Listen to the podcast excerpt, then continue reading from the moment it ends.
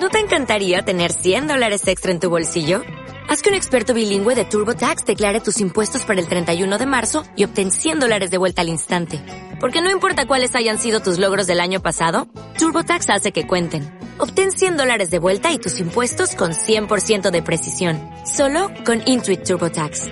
Debes declarar para el 31 de marzo. Crédito solo aplicable al costo de la presentación federal con TurboTax Full Service. Oferta sujeta a cambios o cancelación en cualquier momento.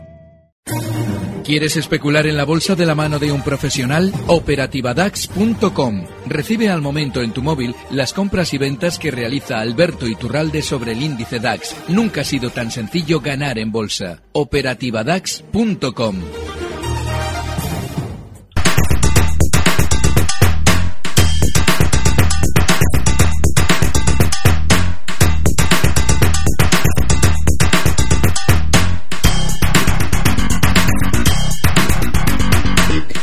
Las 5 y 35 minutos son de la tarde, seguimos en tiempo real. Ahora justo abrimos en este programa nuestro consultorio de bolsa de cada tarde. En concreto saludamos este jueves a Alberto Iturralde, responsable de díasdebolsa.com. Alberto, muy buenas tardes. Muy buenas tardes, Rocío. Bueno, una jornada en la que hemos visto pues eh, que a medida que ha ido avanzando la sesión han mejorado la escena en las plazas eh, europeas y en Estados Unidos pues tenemos eh, tono positivo desde el comienzo de, de la jornada. ¿Cómo ven las cosas, Alberto? Bueno, en España hemos tenido una circunstancia un tanto especial, porque mientras en, bueno, en Alemania durante estos días marcaban unos nuevos máximos históricos cerca de zonas de 10.980, estamos viendo que a la hora de rebotar, ellos lo hacen un poquito más cerca de esas zonas de máximos. Sin embargo, el IBEX como lo que está haciendo es aprovechar más los recortes, es decir, está recortando más que el resto del mercado, pues lo que nos está diciendo bien a las claras es que en zonas que en el gráfico ya figuran como resistencias importantísimas, esos 10.700 que marcábamos ayer como máximos, no se van a superar con ninguna facilidad. De manera que, bueno, pues solo podemos especular un poquito, hacer esa especulación de guerrilla que nos obliga a buscar los valores que estén funcionando un poquito mejor. Seguramente las eléctricas van a funcionar durante estos días algo mejor que los demás. Y bueno, mientras estemos en esos sectores, bien. Pero no podemos eh, en ningún momento que la bolsa española esté mínimamente fuerte, aunque veamos rebotes. Hmm. A ver, eh, vamos a ir con dudas de nuestros oyentes. Eh, enseguida les damos esos datos definitivos de cierre de esta jornada. Por ejemplo, José Mari nos escribe y nos pregunta por Prosegur para entrar. Alberto, ¿cómo lo ve? Bueno, Prosegur es uno de esos valores que tiene de largo plazo una tendencia alcista muy clara. Eh, está volviendo durante estos días o queriendo volver a los máximos que marcaba durante el pasado mes de julio en la zona 5,40 y bueno, eh, hay una cosa muy importante. En este valor los soportes están muy claros y es que los 4,95 es la zona que debemos fijar como stop. Hoy cierra en 5,23 y aunque se antoje lejano esos 4,95 Estamos hablando de que en el momento en el que supere la zona 540 con autoridad, lo normal es que prosiga con esa eh, tendencia alcista desde hace años.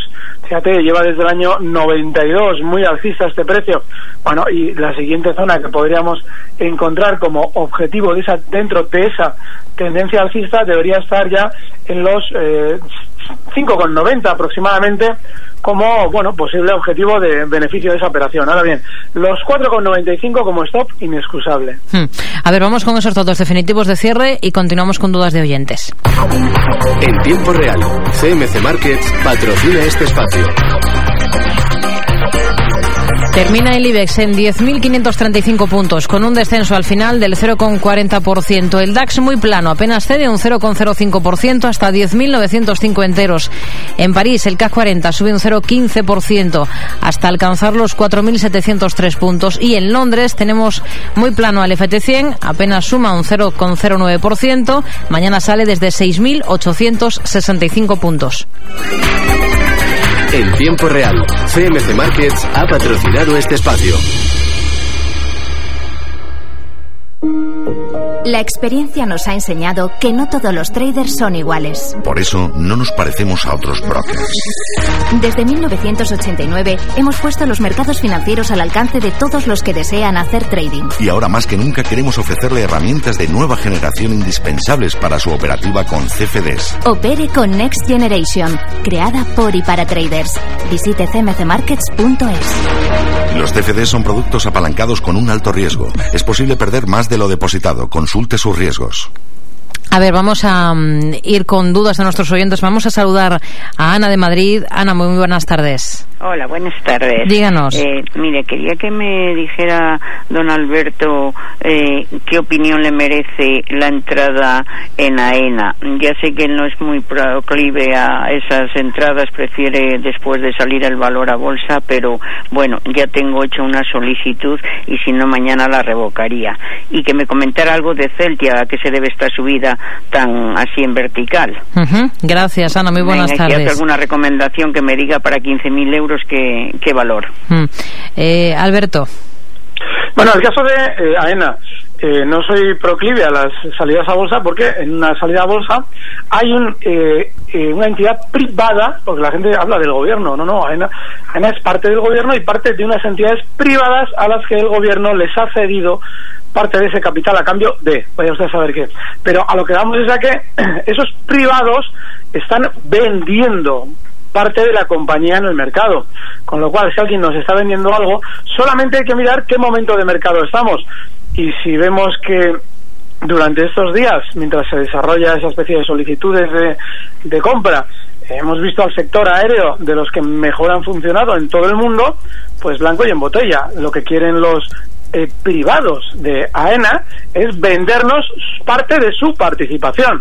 Yo no le vendería algo a alguien que luego además va a tener, perdón, no le compraría algo a alguien sobre lo que luego él va a tener poder, porque como lógicamente parte del accionario se lo van a quedar, pueden empujar a la baja el título lo que quieran.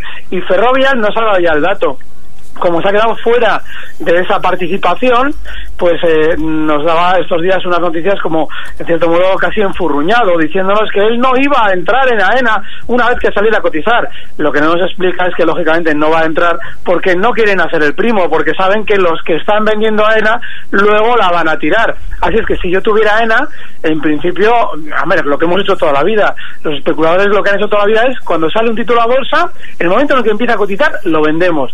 Con el resultado que sea normalmente o antiguamente era de un 3% media de beneficio. No sé cuánto sería en este caso, si es que lo va a haber pero yo no estaría nunca en una salida a bolsa. Hmm. En el caso de Celtia, bueno, Celtia eh, tiene una inmensa cantidad de títulos colocados de eh, hasta el año 2010 por encima de la zona 340. Eso significa, y de hecho las estrategias que utilizó toda la vida Celtia eh, iban de la mano del John Delis. Nos contaban que el John Delis iba a ser la cura casi absoluta contra el cáncer. ¿Para qué? Para que la gente comprara en zonas de 340 y lógicamente una vez que desde Celtia habían vendido todo, pues lo empujaron luego a la baja, dejando a la gente pues eh, mirando eh, hasta zonas de un euro le hicieron caer. Nadie nos explicó entonces por qué caía. Con lo cual ahora es importante no intentar encontrar una razón para entender por qué sube. Lo lógico es que como en Celtia es todo absolutamente especulativo, los hermanos Sousa son así, lo normal es que todavía continúe un poquito más al alza, no nos debe extrañar ver hasta zonas de 3,60 y lo que sí también es muy probable que veamos es que desde la propia compañía no se empiezan a hablar bien de sí mismos. Ese será el pistoletazo de salida para que quien esté dentro de Celtia venda, porque lógicamente ellos ya están vendiendo con esas noticias. Hmm. Eh, nos preguntaba también por una recomendación. Bueno, yo durante estos días eh, he estado hablando sobre todo del mercado alemán. Eh, a mí me parece que Bayer es un título fenomenal. Hmm. Eh, seguramente hasta zonas de 140, ahora cotiza en 130 y nos deja un stop muy claro durante estos días en los 126 euros. Pues bueno, con un objetivo hasta 140 puede servir. Cotiza en 130, bueno, hmm. pues tenemos una rentabilidad de riesgo bastante buena. A ver, ya que nos ha citado precisamente este título, Bayer, tenemos un correo electrónico de un oyente que nos pregunta, que en ocasiones escucha hablar recomendaciones eh, sobre esta compañía. Pensaba que la empresa era alemana y solo cotizaba en el DAX. Veo que también lo hace en el mercado continuo. ¿Dónde invierten los analistas? ¿Comprarían Bayer en el DAX o en el continuo español? Un especulador, eh, bueno, yo no sé los analistas, pero un especulador normalmente tiende a hacerlo siempre en el mercado más líquido.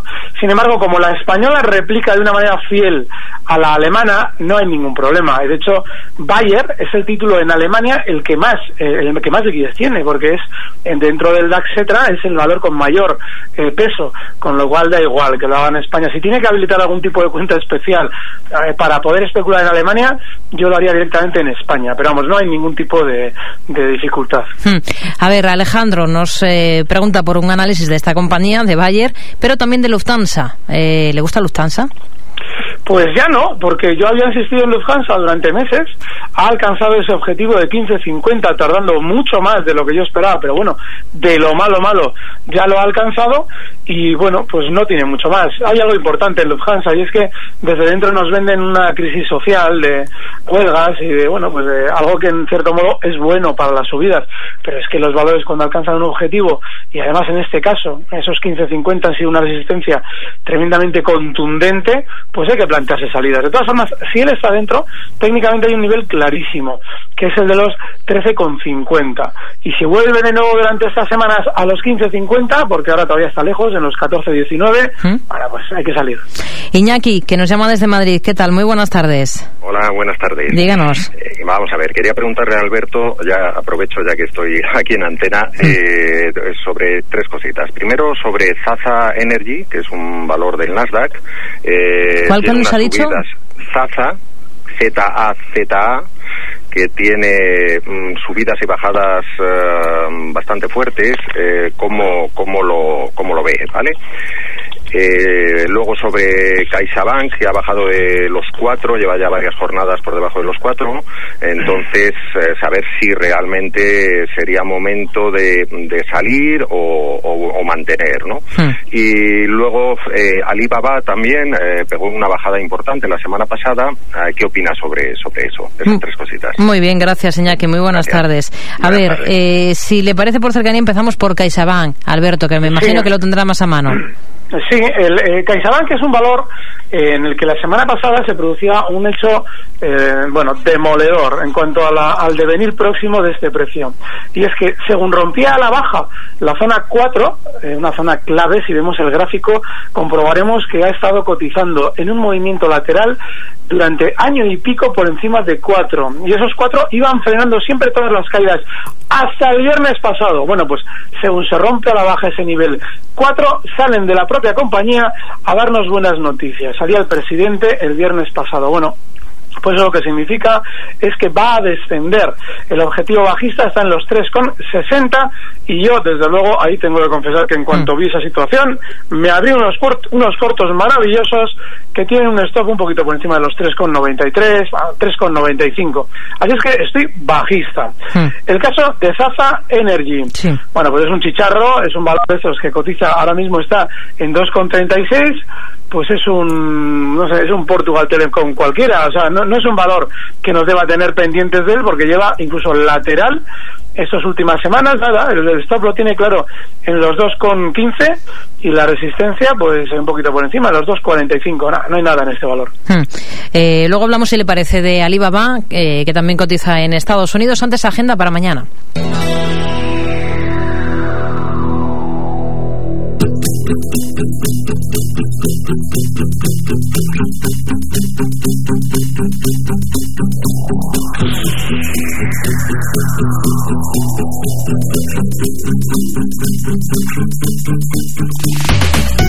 Para terminar la semana en España, el INE publicará los índices de producción industrial de diciembre y la estadística de procedimiento concursal del cuarto trimestre de 2014. En Francia se conocerá la balanza comercial de diciembre, en Alemania saldrá a la luz la producción industrial del último mes del año y en Suiza las reservas internacionales de divisas de enero, la tasa de desempleo del mismo mes y las ventas minoristas de diciembre. En Estados Unidos, el Departamento de Empleo publicará las cifras de paro de diciembre y se conocerá el crédito al consumo de este último mes. Entre las compañías en presentar sus cuentas trimestrales destacarán Alcatel Lucent, Berkshire Hathaway, Statoil, Harris o la agencia de rating Moody's Corp, entre otras. Tiempo real con Rocío Arbiza.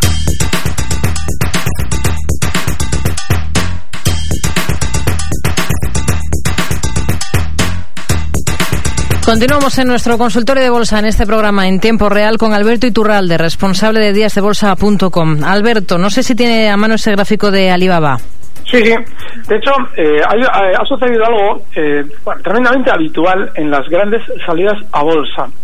El mercado americano durante los últimos meses ha tenido un sentimiento alcista enorme. Había, tenido, había venían unas grandes subidas y allí el sentimiento comprador era terrible. Y la salida a bolsa que se produjo durante eh, la última, las últimas semanas del mes de septiembre, eh, bueno, se producía justo en niveles de 92. Vale, a partir de ahí, eh, como hemos tenido más meses alcistas en Estados Unidos, Alibaba ha aprovechado todo ese sentimiento para seguir colocando desde dentro títulos de la compañía. Y una vez que ese gran sentimiento positivo se ha relajado, porque tampoco es que los americanos hayan recortado, pero sí que ya no lo están subiendo con la velocidad que lo hacían antes. Pues nada, en Alibaba han aprovechado a todo correr para dejar enganchado a todo el mundo y ya se encuentra cotizando en 87,27 por debajo del precio de apertura en su salida a bolsa. Eso significa que no debemos estar bajo ningún concepto en este valor. Y si lo hacemos, hay que recordar que justo el día 15 de octubre marcaba sus mínimos históricos tras salida a bolsa en la zona 82,90. Ahí deberíamos tener el stop. Hmm. A ver, em, un correo electrónico que nos eh, envía José Manuel, nos escribe desde Madrid. Eh, pregunta eh, por varios valores. Iberdrola, compradas a 5,80. Tras la bajada de hoy nos dice las mantengo porque es una simple corrección o vendo mañana en la apertura. Mafre, compradas a 2,75. ¿Qué stop le recomienda? Planteados 2,95 o 2,90. Y también se pregunta si vende mañana la apertura. Y luego Endesa, en este caso, ¿cómo la ve para entrar después de las últimas caídas? Es obvio objetivo. Iberdrola, si le parece. Sí, el caso de Iberdrola eh, es uno de los valores de la electricidad que menos eh, ruido ha hecho en los últimos meses. De hecho, incluso tiene menos subidas seguramente comparativamente que han tenido Red Eléctrica o Endesa. Yo creo que es un valor que va a funcionar bien. Ahora bien, el planteamiento en Iberdrola es de tranquilidad. Si estamos especulando en el corto plazo, eh, los 5,95 que yo he comentado estas semanas como stop para una posición compradora siguen siendo vigentes, siguen estando vigentes y de hecho, si se fija en las en los recortes que ha tenido durante estos días, en ninguno, en ningún momento ha llegado a inquietar esa zona 5.95, pero cualquier cierre por debajo a mí sí que me haría plantearme una salida, por lo menos si estoy especulando en el corto plazo. En el caso de Corporación Mafre, bueno, ha superado una zona eh, que ha sido históricamente en los últimos años, en el último año y medio, ha sido tremendamente difícil de superar. El 290 es el stop que yo fijaría, porque esa zona 290 ha sido el, es el soporte dentro de todo ese. Bueno, si, si cogemos el gráfico veremos que en toda la zona entre 290 y 297 es terrible cómo se acumulan las paradas. Bueno, pues el último punto claro es justo los 290, de manera que un cierre por debajo de 290 a mí me haría salir de Corporación Mafre. Y el caso de Endesa es muy similar al de Iberdrola, con la diferencia de que Endesa sí ha funcionado especialmente mejor en los últimos meses, no tanto Iberdrola, pero sí Endesa. Y bueno, pues en esta en que yo le podría fijar, si él quiere entrar, pues estaría en la zona 16.90. Pero es un valor que también sigue estando, bueno, pues para poder intentar una, eh, sobre todo una operación alcista, porque siguen sin ser especialmente ruidosos, como lo fueron los bancos, lógicamente porque querían caer. Hmm. Hablando de bancos, nos pregunta un oyente a través de WhatsApp, eh, Tomás, desde Gijón, ¿a qué precio puede vender Santander compradas a 5,22 sumados los dividendos? Bueno, pues yo en el caso de Santander eh, hay un problema. En el Santander, si yo estuviera enganchado y no tuviera prisa por vender, enganchado, sé que en una subida hasta la zona 640 es para salir porque a partir de ahí está todo el mundo enganchado, incluso lógicamente yo, porque durante año y pico ha estado cotizando en toda esa zona y esa es la zona en la que el Santander más noticias positivas ha publicado para poder vender títulos a los pequeños accionistas.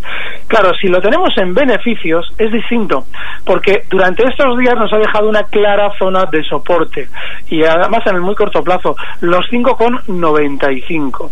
Ahí es donde yo colocaría un stop, porque no quiere decir lo que he comentado sobre los 6,40 no quiere decir que ahí vaya a llegar el Santander, quiere decir que si llega, lógicamente le va a costar superarlos. Pero si ya tenemos esos beneficios y nos queman de alguna forma, Hmm. los 5,95 es el stop. Una cosa más, eh, Gamesa. Jaime de la Coruña nos pregunta si es momento para ponerse corto o todavía puede seguir subiendo. No, cortos no, por una razón. Gamesa, pues, eh, cuando quiere caer, antes nos publica unos buenos resultados. Eso es exactamente lo que nos hizo en, eh, durante el mes de agosto y septiembre.